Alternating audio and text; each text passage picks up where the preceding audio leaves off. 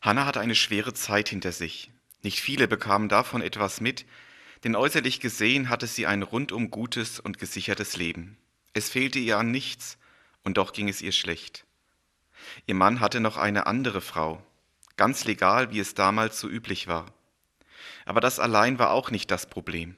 Viel schlimmer war, diese Frau hatte bereits Kinder bekommen, und das hatte sie hochnäsig und überheblich gemacht. Der Begriff überheblich drückt viel zu schwach aus, was Hannah jetzt durchmachen musste. Bei jeder Gelegenheit spürte sie die Spitzen der Nebenfrau, und das tat weh, sehr weh. Obwohl Elkanah, ihr Mann, der sie liebte, alles tat, um sie aufzumuntern, es ging nicht. Für Hannah war ihr Leben Frust pur. Dazu kam der gesellschaftliche Druck. Als Frau galt sie ohne Kinder nichts. Da half es auch nichts, als ihr Mann sie mit den Worten zu trösten versuchte, bin ich dir nicht viel mehr wert als zehn Söhne? Und dann stand da auch noch die bohrende Frage im Raum, warum lässt Gott das zu? Gerade bei ihr, die so fromm war wie die ganze Familie. Und es muss ihr noch schlimmer ergangen sein, wenn sie zu den jährlichen Opferfesten nach Jerusalem reiste und dort den beiden Priestersöhnen Hofni und Pinas begegnete. Denn diese Priestersöhne fragten nicht nach dem, was Gott wollte und was nicht. Unverschämt bedienten sie sich an den Opferstücken, die Gott vorbehalten waren.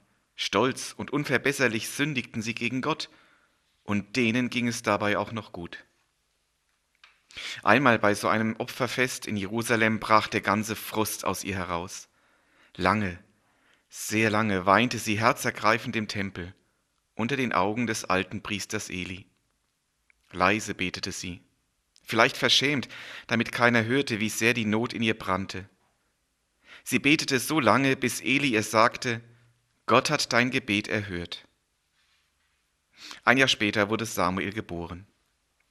In den nächsten Jahren reiste Hannah nicht mehr mit nach Jerusalem, sie kümmerte sich um Samuel und widmete ihm ihre ganze Zeit. Einige Jahre später reisten sie dann gemeinsam nach Jerusalem, denn Hannah hatte ein Versprechen einzulösen. Sie hatte versprochen, dass sie das Kind Gott weihen und Gott ganz zur Verfügung stellen wolle, wenn er ihr Gebet erhören würde.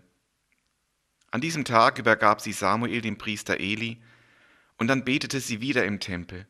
Laut dankte sie Gott, und wie sie das tat, können Sie im 1. Samuelbuch Kapitel 2 die Verse 1 bis 10 nachlesen. Dort heißt es, und Hannah betete und sprach, mein Herz ist fröhlich in dem Herrn, mein Haupt ist erhöht in dem Herrn. Mein Mund hat sich weit aufgetan wider meine Feinde, denn ich freue mich deines Heils.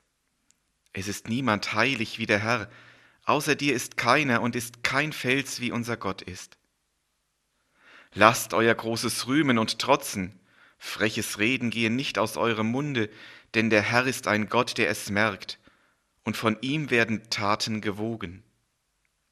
Der Bogen des Starken ist zerbrochen, und die Schwachen sind umgürtet mit Stärke. Die das satt waren, müssen um Brot dienen, und die Hunger litten, hungert nicht mehr. Die Unfruchtbare hat sieben geboren, und die viele Kinder hatte, welkt dahin. Der Herr tötet und macht lebendig, führt hinab zu den Toten und wieder herauf. Der Herr macht arm und macht reich, er erniedrigt und erhöht. Er hebt auf den Dürftigen aus dem Staub und erhöht den Armen aus der Asche, dass er ihn setze unter die Fürsten und den Thron der Ehre erben lasse. Denn der Welt Grundfesten sind des Herrn, und er hat die Erde darauf gesetzt. Er wird behüten die Füße seiner Heiligen, aber die Gottlosen werden zunichte werden in Finsternis denn viel Macht hilft doch niemand. Die mit dem Herrn hadern, sollen zugrunde gehen. Der Höchste im Himmel wird sie zerschmettern. Der Herr wird richten der Welt enden. Er wird Macht geben seinem Könige und erhöhen das Haupt seines Gesalbten. Soweit der Text. Auf drei Dinge aus Hannas Dankgebet möchte ich hinweisen. Das erste, sie begreift die Heiligkeit Gottes. Hannah war nicht nur ein Stein vom Herzen gefallen, sondern ein ganzer Berg. Ich bin Mutter, ich habe das Ziel meines Frauseins erreicht. Ich bin meinem Gott so viel wert, dass er auf meine Tränen hin gehandelt hat. Und dann sprudelt ihr das Herz über vor staunendem Dank über die Heiligkeit Gottes. Mein Herz ist fröhlich in dem Herrn. Mein Kopf ist wieder oben in dem Herrn. Gott hat meine Verletzungen geheilt, die die herablassenden Reden der anderen mir zugefügt haben. Mein Gott hat meine verletzte Seele geheilt, wo die anderen mir den rechten Glauben absprachen. Jahrelang konnte sie allen Vorwürfen nichts erwidern, aber jetzt, jetzt kann sie es. Jetzt muss sie nicht mehr den Mund halten. Jetzt kann kein Mensch mehr an ihrer Gottesbeziehung, an ihrem Glauben zweifeln. Hannah erlebt, der heilige Gott hat sich auf meine Seite gestellt. Das tut ihr so gut, gerade nach dem unsäglichen Leiden der letzten Jahre. Und genau das kann sie nicht für sich behalten, sie erzählt es laut hinaus. Alle sollen es hören, alle. Bis heute können wir diesen Jubel nachlesen, weil Hannah ihn nicht für sich behalten hat. An dieser Stelle frage ich mich, wo und wie habe ich Gott in meinem Leben erlebt? Welche Bitten hat er mir beantwortet, welche Gebete er hört?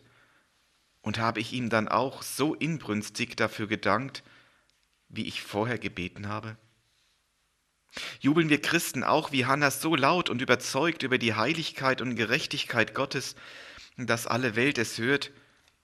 Oder ist uns das dann doch etwas zu peinlich? Trete ich lieber undankbar meinem heiligen Gott unter die Augen, nur um mir die Peinlichkeit der lästerlichen Kommentare über meinen Glauben zu ersparen? Ein zweiter Gedanke.